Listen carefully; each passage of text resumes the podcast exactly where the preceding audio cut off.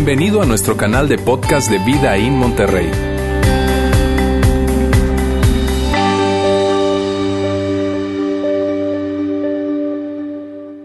Bien, muy buenas tardes a todos. Qué gusto verlos aquí en esta tarde, las instalaciones de Vida en Monterrey. Yo soy Juan y para mí es un gusto estar con ustedes. Mi esposa Carla está aquí conmigo, se acaba de salir. Ella le encanta los ambientes de los niños, me dijo. Ya además de eso ha escuchado este mensaje como 25 veces y entonces, no, este es lo que voy a compartir con ustedes, lo compartí en, en Saltillo la semana pasada y este me dijo, ya, ya, ya, ya, ya, me voy con, con los niños entonces, pero para los dos es un increíble gusto estar en Monterrey, la verdad. em, nos sentimos tan orgullosos ser parte de esta familia y ahora que estamos en la serie Luz del Mundo, em, estamos en la parte 2 que va a ser el final de esta serie. Pero antes de comenzar, un anuncio, la semana que entra, el 24 cae el, en domingo, entonces la reunión va a ser un especial de Navidad el día sábado 23, sábado 23, a las seis y media y las ocho y media. Entonces, sábado, invita a alguien, muy, muy buen ambiente para una persona que quizás no sea una persona de iglesia, pero este, un buen momento de decir, hey, acompáñame, va a haber un especial de Navidad. Y, este, y aquí disfrutamos el día sábado y no se van a venir el día domingo, sino el día sábado. Excelente, qué gente tan increíble. Muy bien, la luz del mundo hoy es un gusto para mí eh, compartir con ustedes. Y hoy, antes de comenzar, déjame decirles mi agenda.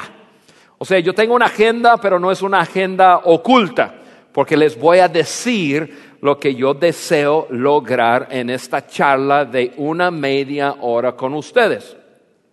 Mi deseo es impulsarte, pedirte, hasta rogarte a, engancharte con Dios o quizás reengancharte con Dios. Puede ser que tú estás aquí y Tú hace mucho tiempo atrás quizás asistías a alguna iglesia, sea iglesia, católica, cristiana, y de alguna forma estabas persiguiendo a, Dios y lo que tiene que ver con Dios. Quizás hace tiempo atrás tú tenías una relación con Dios, pero de alguna forma a lo mejor entraste en la universidad y dejaste de vivir, vivir con tus papás y ya dejaste las cosas que, eh, de Dios o a lo mejor eh, un día le pediste algo a Dios y, no te contestó de la forma que tú estabas pidiendo y de alguna manera ya diste pasos atrás de decir, bueno, si así va a ser la cosa, entonces yo me voy por mi camino. Hoy mi meta contigo es que te reenganches con Él. Si tú estás aquí hoy, quizás alguien te invitó y por primera vez en tu vida estás pisando o sentado en, en, en, un lugar que representa una iglesia, eh, hoy yo quiero invitarte a engancharte con tu Padre Celestial. Entonces, terminando en quizás unas 30 minutos, voy a invitar a la banda que pasen otra vez, vamos a cantar una canción y yo voy a pedirte hasta rogarte que tu historia sea diferente, comenzando esta Navidad. Porque esta Navidad vas a vivir ya una nueva historia en una relación con Dios. Esa es mi agenda, ya de antemano, ya se les he dicho. ¿Por qué? ¿Por, por qué tú dices, oye Juan, pero por qué? ¿Por qué tanto empuje eh, eh, con eso? Es, es por lo siguiente, yo creo que hay un vacío en el corazón de todo ser humano. Hombre, mujer, todos tenemos de alguna for forma algún vacío en nuestras vidas que solo Dios puede llenar. Y muchas veces nosotros vivimos nuestras vidas pensando, no habrá más, no habrá más, no habrá más, y, y, hacemos cosas, nos metemos en cosas tratando de sentirnos completos y satisfechos, pero hay una parte que estamos dejando al lado y es ese vacío en nuestras vidas que solamente una relación con Dios puede llenar. Y es por eso hoy mi meta total es que te enganches o te reenganches con Dios. Ahora, yo voy a usar la historia de Navidad y les voy a narrar la historia de Navidad para, para impulsarte a eso. Pero no va a ser la historia normal de, de Navidad, va a ser la historia, pero a través de los ojos de una de las personas que era una persona más o menos principal en la historia de Navidad. Fue el villano de Navidad, el rey Herodes. Quiero narrar, la historia de Navidad, pero a través de su historia, a través de, su comportamiento y a través de, de su manera de vivir y yo creo que algunos de nosotros nos vamos a identificar con él. Yo creo que todos nosotros tenemos un poco del rey Herodes en nosotros. Ahora, para entender, para ya llegar a la historia de la Navidad, primero quiero, quiero tomar unos 5 o 7 minutos para hablarles acerca de quién era ese hombre, el rey Herodes. El rey Herodes fue el rey de Judá durante el tiempo cuando nació Jesucristo, puesto por Roma. Y no era un judío. O sea, él reinaba entre los judíos, pero era un rey puesto por, por Roma y no era un judío. Ese hombre era un hombre muy astuto políticamente, un hombre muy inteligente, un hombre con mucho eh, desempeño en cuanto a la construcción, incluso si tú estudias un poco acerca de su vida, verás que él es quien construyó el templo, acueductos y bueno, un montón de cosas. Conocido por eso, pero fue conocido sobre todo por ser un hombre de ambición. Ambición en el sentido que él tenía una agenda. Y para él su agenda era lo más importante.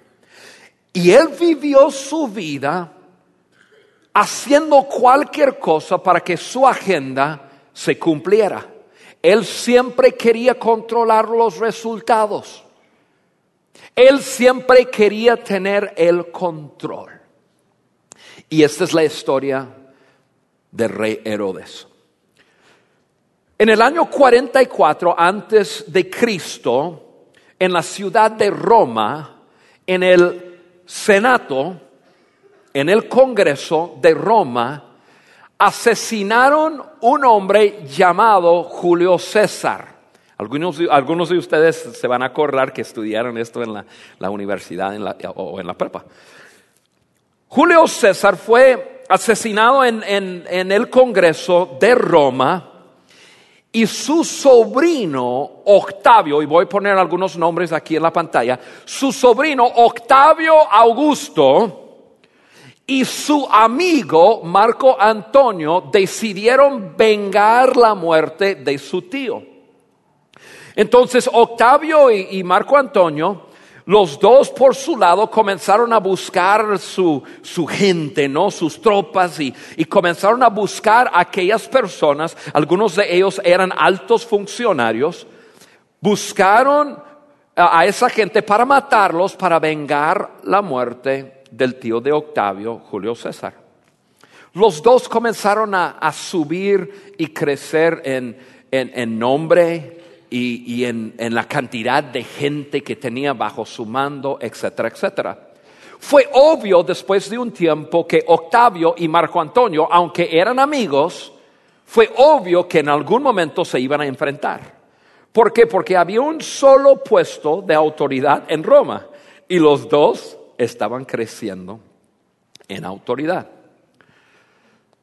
El rey Herodes se hizo mejor amigo de ese hombre Marco Antonio. Marco Antonio tenía una esposa famosa. ¿Alguien se acuerda de su nombre? Una persona entre todos nosotros. A ver, yo lo escuché por ahí. Cleopatra, la mujer de Egipto, la esposa de Marco Antonio, y los romanos odiaban a Cleopatra. ¿Por qué? Porque pensaban que iba a llegar a ser la reina, una extranjera reinando en Roma, y todos los romanos pensaban que ella iba a ser como una alianza con, con, con Egipto, entonces nadie quería a Cleopatra. Entonces, Octavio, Marco Antonio, mejores amigos, crecen el rey Herodes se hace muy amigo de Marco Antonio, le ayuda en sus rebeliones, le hace pachangas y fiestas, regalos lujosos y mejor amigo de Marco Antonio. Pues llegó el momento, se enfrentaron y desafortunadamente para el rey Herodes apostó al caballo equivocado. O sea, Octavio aplastó rápidamente a Marco Antonio y todas sus tropas. Entonces la historia, y eso lo puedes leer en, los libros de historia, eso, la Biblia no dice eso, la historia nos dice eso, que el rey Herodes básicamente queda como enemigo del Estado. ¿Por qué? Porque a Octavio, que le ponen ya el nombre César Augusto, primer emperador de Roma, el rey Herodes queda como enemigo de él. ¿Por qué? Porque era mejor amigo de su enemigo. Entonces, realmente el rey Herodes tenía tres opciones. Uno, suicidarse. Y era la, la opción más probable y más rápido. Dos, huir. Pero ¿cómo vas a huir del emperador? Que domina el más fuerte de toda esa, ese país y esa, esa región.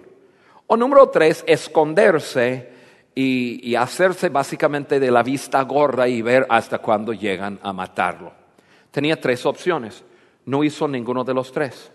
Porque acuérdense, ese hombre Herodes era un hombre muy astuto. Era un hombre que tenía una ambición por protegerse por cuidarse y por quedar con lo suyo. Entonces, él hizo algo, que hasta la fecha todavía los que estudian la historia no pueden creer lo que él hizo. ¿Qué hizo? Él se sube a un barco, llega a, una isla que se llama Rode, y va y busca donde estaba quedando Octavio o César Augusto, y llega ahí y básicamente toca la puerta. Y cuando abren la puerta y ven que el rey Herodes está básicamente entregándose al emperador de Roma, la gente no puede creerlo. El enemigo del emperador se vino a entregar. Y el rey Herodes pide audiencia con el, el emperador y el emperador lo recibe. Y ahí ese hombre, el rey Herodes, da un discurso que hasta el día queda registrado como un discurso eh, fuera del marco tan maravilloso, maravilloso e increíble. ¿Qué es lo que hizo? Llega con el emperador y le dice, oh querido emperador, bueno, eso, esa parte lo estoy inventando. Pero eso es lo que le dijo. Usted sabe que yo fui el mejor amigo de su adversario Marco Antonio. Pero también usted sabe que yo fui un amigo leal y fiel hasta la muerte de mi amigo Marco Antonio. A usted, señor emperador, hoy le declaro mi lealtad. Y como usted sabe que soy un hombre fiel, usted sabe que le voy a ser leal y fiel hasta mi muerte o hasta su muerte. Y de alguna manera le convence, le echa todo un rollo de su lealtad, su fidelidad y qué sé esto y lo otro. Y el emperador queda con los ojos cuadrados por la audacidad de ese hombre. Y no solamente lo deja vivir, le entrega más ciudades para reinar. Entonces él reinaba en Judá y tenía ciertas ciudades le entrega más ciudades. Gaza, apunté aquí a algunas ciudades más que le entregó Samaria, Jericó, algunas ciudades que, que hemos escuchado. Y entonces ese hombre, rey Herodes, regresa todavía como el rey. Una vez más, pudo controlar las circunstancias. ¿Por qué? Porque era un hombre de control, era un hombre de mucha ambición, era un hombre que haría cualquier cosa para quedar con, con lo suyo. También era un hombre medio loco. Porque el rey Herodes, la historia nos dice que se casó con diez mujeres, eso sí es loco, y, y poco sabio. Cambió su testamento cuatro veces. Porque el rey Herodes pondría uno de sus hijos como su sucesor, y, pero sobre la marcha ya algo pasaría, el hijo le quedaría em, o le caería gordo, qué sé yo, y entonces mataba su propio hijo, cambiaría su testamento y dejará otro hijo. Y eso lo hizo cuatro veces. Imagínate ser hijo de, de rey Herodes. Cuando tu padre venía a decir, mi hijo, tú vas a ser el siguiente rey de Judá. Tú dices, no, papi, no, no, gracias, yo estoy bien como estoy, ¿no? Porque estaba, estaba mal y ese hombre tenía una ambición y, y una forma de ver la vida que lo único que quería hacer es controlar y tenía miedo de cualquier cosa que le quitara a él control. Esa ambición. Y ese, ese compromiso a sí mismo le conducía y le manejaba. Él, la historia nos dice que no pueden contar la cantidad de rabinos que él mató en Jerusalén. ¿Por qué? Porque cuando un rabino crecía en poder, él veía eso como amenaza y los mataba. La historia nos dice que hasta una de sus esposas mató. Un hombre tremendamente comprometido consigo mismo. Su plan y controlar todo. Eso es el rey Herodes. Él reina por unos 40 años y ahora tiene 70 años. Y llegamos a la historia del nacimiento de Jesucristo. El rey Herodes tiene una enfermedad de los riñones y está sufriendo mucho. Entonces el rey Herodes está poniendo más o menos en orden todo para él, una vez más, controlar. No solamente quería controlar su, su vida cuando estaba vivo, sino quería controlar la vida cuando estaba muerto. muerto.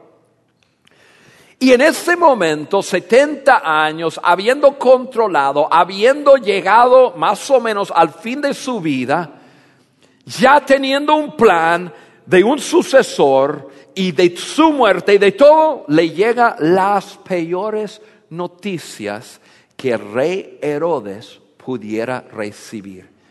¿Cuáles son? Que a unos ocho kilómetros había nacido un rey.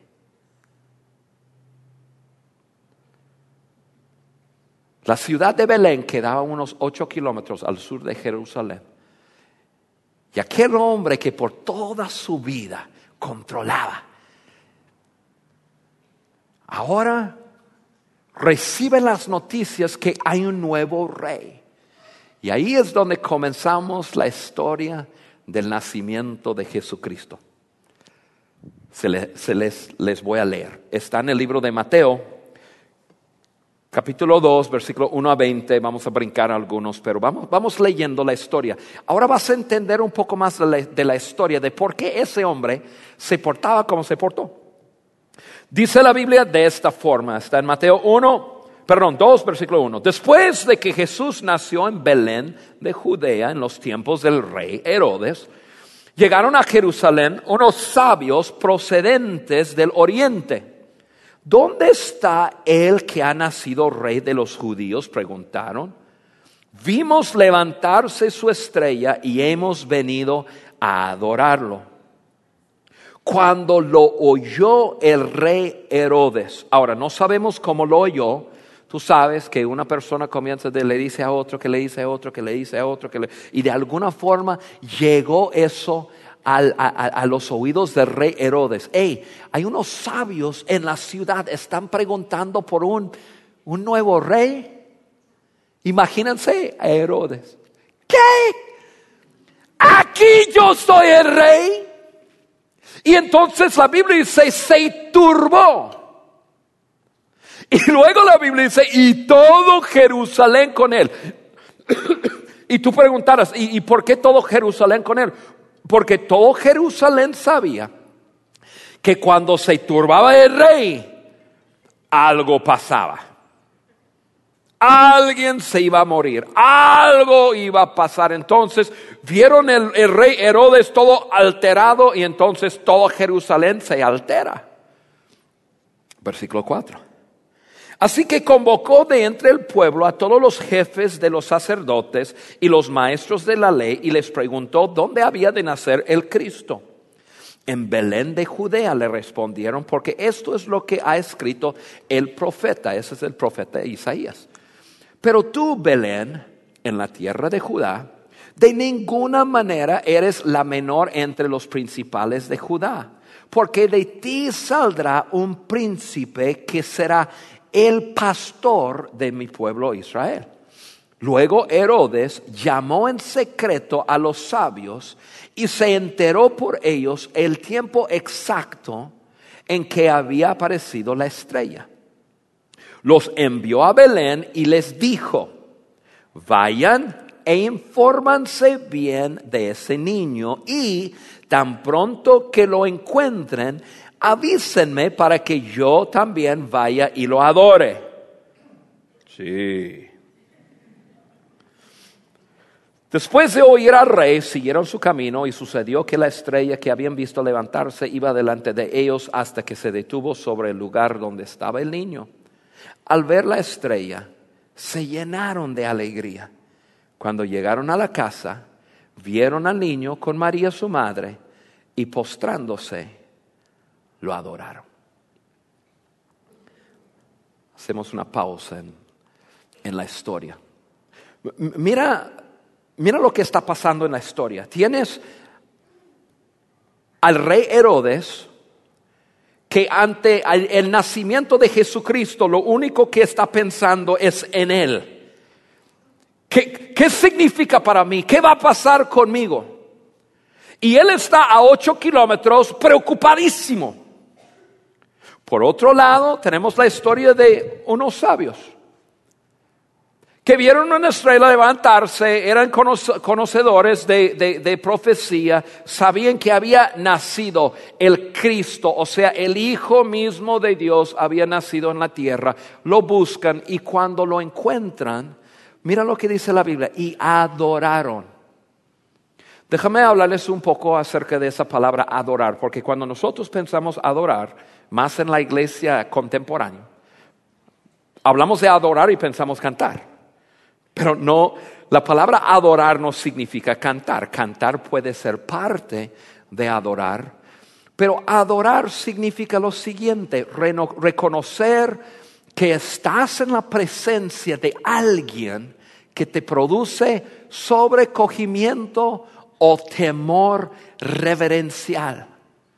O sea, la Biblia dice que los sabios llegaron y al momento de ver a María, a José, a unos animales y a un bebé, se dieron cuenta que estando en presencia de ese bebé, estaban en presencia de Dios mismo y su, y su, postura ante Dios fue de adorar, de adorar. Nos rendimos a ti, reconocemos que tú eres mayor que nosotros. Eso realmente es la palabra adorar. Simplemente darte cuenta que estás en presencia de alguien que merece reverencia. Y esa reverencia es el acto de rendirte. Entonces tienes esos dos lados. Tienes el, el, rey que quiere controlar y está, está aferrado a lo suyo. No. Y tienes a unos sabios que están adorando. Y, eso me lleva a pensar en, qué significa eso para nosotros. ¿Cuál es la lección que tú y yo podemos sacar de, eso? Y, la lección yo creo es lo siguiente, incluso lo escribí, lo, lo voy a poner aquí en la pantalla. Muchas veces tú y yo estamos bien con Dios con tal que nos ayude a nosotros. Con tal que, que acercarme a Dios me beneficie, que Dios me sane, que Dios conteste mis oraciones, que, que Dios me ayude en mi matrimonio o con mis hijos, con tal que me prospere, con tal que conteste mis, mis oraciones, estamos bien. Pero la noción, la noción de doblar rodilla y entregar todo, o sea, como los sabios, nos rendimos. La noción de doblar rodilla y entregar todo, de rendirnos y decir sí a todo sin saber la pregunta, nos da pavor. O sea, escribirle un cheque a Dios en blanco y entregárselo y decir, Dios, lo que tú me pidas. Uf, qué miedo. ¿Por qué? Porque tú y yo todos tenemos un poco de Herodes en nosotros. No, odiamos perder el control. De alguna manera hay un compromiso hacia nosotros mismos de mantener el control y manipular resultados. No importando que, así como el rey Herodes, Muchas veces, y yo me doy cuenta de mi propia vida, muchas veces yo quiero mantenerme en control.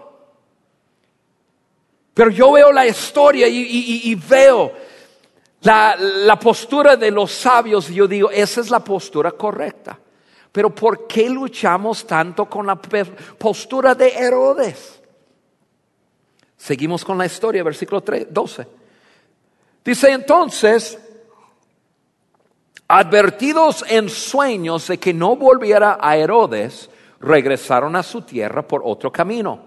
Cuando ya se habían ido, un ángel del Señor se, les, se le apareció en sueños a José y le dijo, levántate, toma al niño y a su madre y huye a Egipto. Quédate ahí hasta que yo te avise, porque Herodes va a buscar al niño para matarlo. Así que se levantó cuando todavía era de noche, tomó al niño y a su madre y partió para Egipto. Cuando Herodes se dio cuenta de que los sabios se habían burlado de él, se enfureció. ¿Por qué? Porque ya sabes un poco de la historia de ese hombre. Otra vez su ambición, su nivel de compromiso consigo mismo no le permitía soltar. Y ahora está furioso con una pareja judía y un bebé y con unos sabios.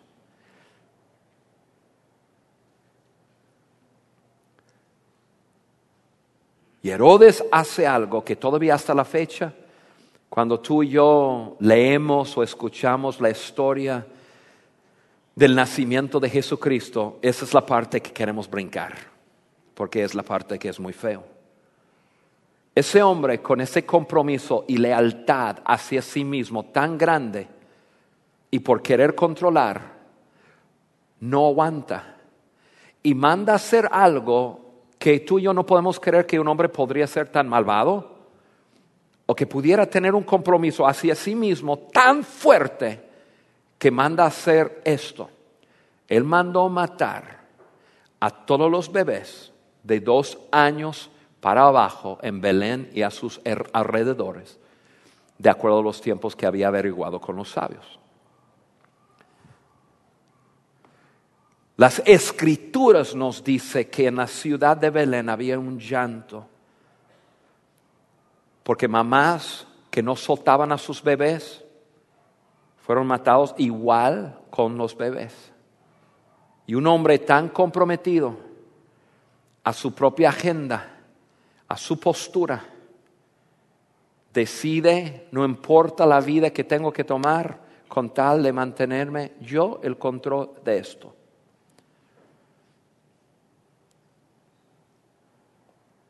Después de un tiempo el rey Herodes muere. Es más, la historia nos dice que él por el dolor de esa enfermedad de sus, de sus riñones, él, él quiso suicidarse y en el intento a hacerlo, un primo lo rescata. Entonces todavía tiene que vivir más tiempo con la angustia y con el dolor y yo, yo pienso, pues qué bueno, ¿no? Pero lo merecía y más. Pero bueno, no es mi lugar para, para juzgarlo. Y ese hombre, después de un tiempo, muere. Y después de morir, ya entonces Dios le habla a José y le dice que regrese. Mira, aquí está lo que le dice.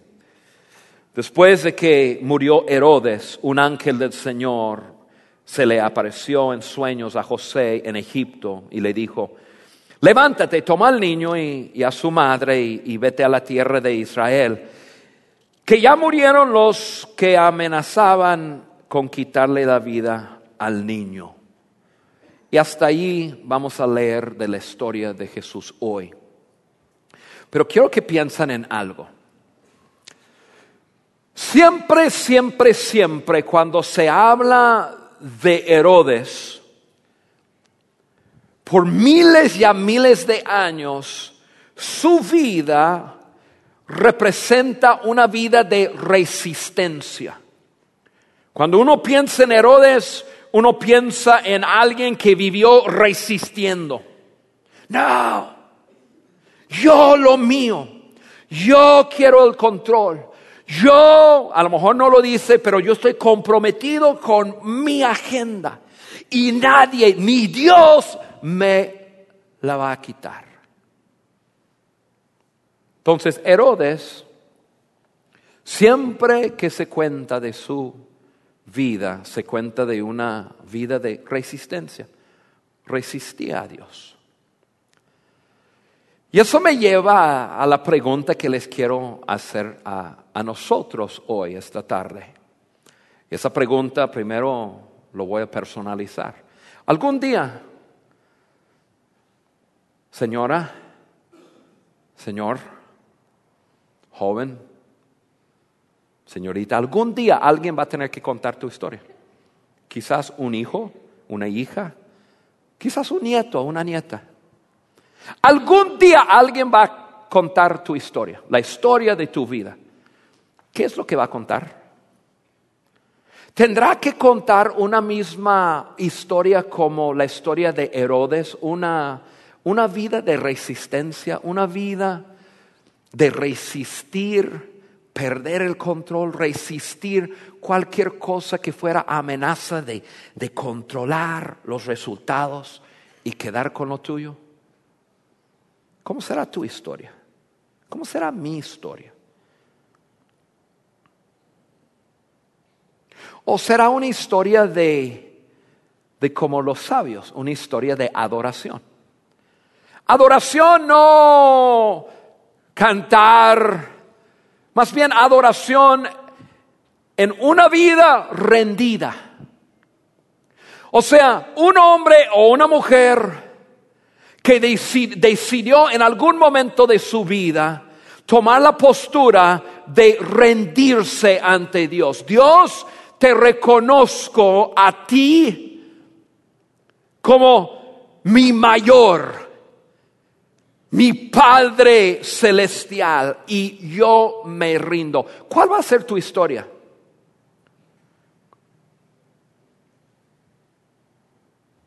¿Qué historia se contará de ti? Esa es la pregunta. ¿Qué historia se contará de ti? Ahora yo voy a invitar a los músicos que pasen y por favor no se distraen mucho con que pasen ahorita porque no he terminado de, de hablar antes de cantar. Pero yo dije que muchas veces,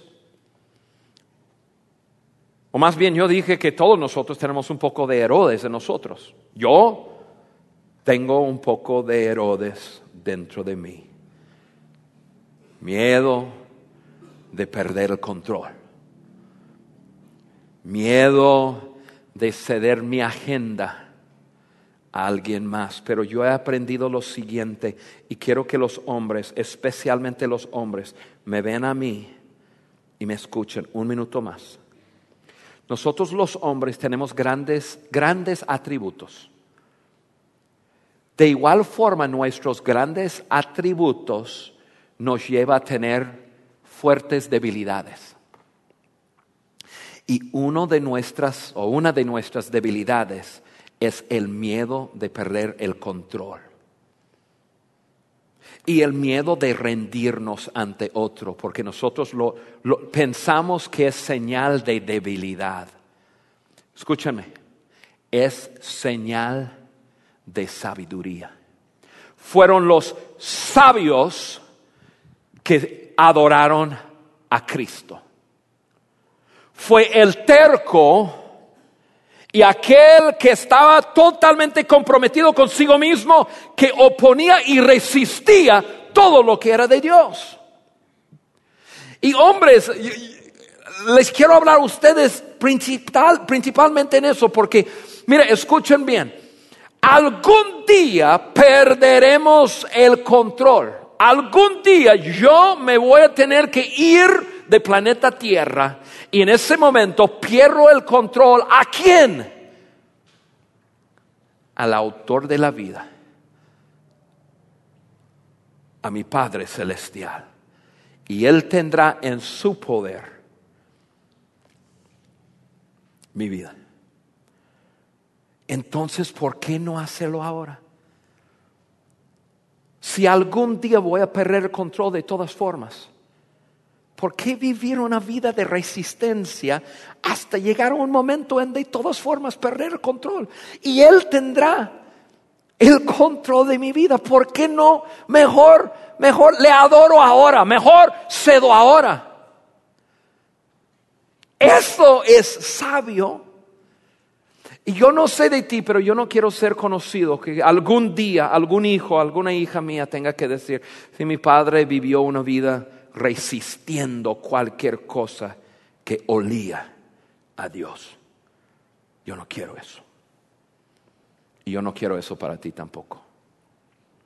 Por eso les dije hace unos 32 minutos atrás que cuando termino íbamos a cantar una canción y yo les iba a impulsar, pedir y rogar que engancharas o que te reengancharas con Dios. Y ha llegado el momento. Yo quiero que pienses un segundo, ¿qué historia se contará de ti? Hoy puede ser el día que marca un cambio en tu historia. Si tu vida ha sido una vida de resistencia, a lo mejor estás bien con las cosas de Dios, con tal que te convenga, pero cuando ya se pone más allá, es decir, yo no soy un fanático, eso no es para mí. Hoy, en esta época de Navidad, puede ser el momento para decir, Dios, hoy decido adorarte decirte sí a todo y tú me dirás, ¿qué es eso? Para algunos aquí a lo mejor es un paso demasiado grande. A lo mejor tú dices, no, Juan, bueno, entonces no lo hagas así. Tome un paso chiquito, chiquito, así. Vamos a cantar y la canción tiene que ver con lo que les he compartido. Y, y a lo mejor es simplemente en tu mente decir, Dios, tiene mucho que no hablo contigo, pero hoy unas palabras, quiero comenzar, a lo mejor es un pasito, pero quiero rogarte, no te vayas de este lugar sin haber dado un paso hoy, de adorarlo. Les voy a pedir que cierren sus ojos, por favor. Este es el momento. Es el momento para ti que que tienes mucho que no has hablado con tu Padre Celestial y es el momento de reengancharte. Ese es el, momento para ti si tú estás aquí. Y a lo mejor no entiendes todo, pero sabes que hay un vacío en tu vida y sospechas que solo Dios puede llenar ese vacío. Y, amigo, amiga, es el momento de tomar un paso para engancharte con Él por primera vez en tu vida. Y eso es lo que vamos a hacer. Yo quiero orar y yo quiero que, que tú repitas esta oración conmigo. No es un rito para nada, pero quizás te hace falta las palabras. Quizás tú dices, pero Juan, yo no sé cómo hablar con Dios. Bueno, te voy a ayudar. Lo hacemos juntos. Y eso es para todos. Si tú, tú estás aquí, tú dices, Juan, yo, yo, yo estoy enganchado con mi Padre Celestial. Qué bien, pero yo quiero que también, que tú ores esta oración con nosotros en voz alta. Amigos, es el momento para tomar la postura de reconocerlo a Él y rendirte ante Él. Yo quiero que repitan esta oración conmigo en voz alta. Dile, Padre, todo el mundo en voz alta, Padre, en esta tarde me acerco a ti. Te quiero conocer. Quiero comenzar, quiero comenzar una conversación contigo. Para hablar contigo, conocerte y relacionarme contigo. Gracias por amarme. Gracias por perdonarme. Y hoy yo declaro que la historia de mi vida cambia de ser una historia de resistencia a una historia de adoración. En el nombre de Jesús. Amén. Amén. Amigo, amiga, así de fácil. Es tomar un gran paso o tomar un pequeño paso al ser Dios. Hoy, yo no quiero tener la historia de Herodes, yo quiero tener la historia de los sabios. Y hoy puede ser para algunos de ustedes el comienzo de una nueva historia en tu vida, en la vida de tu familia, la vida de tus hijos, nietos. ¡Wow! Qué increíble. Gracias por estar con nosotros hoy. Deseamos que tengan una excelente semana. No se olviden que el día sábado a las seis de la tarde, especial de Navidad, aquí los esperamos. Que tengan un excelente día. Gracias por haber escuchado este podcast de Vida en Monterrey. Si deseas escuchar estos mensajes en vivo, te invitamos a que nos acompañes todos los domingos a nuestro auditorio para más información sobre nuestra ubicación y horarios, entra a vidainmty.org o síguenos en nuestras redes sociales como Facebook, Twitter e Instagram. Nos vemos la próxima semana.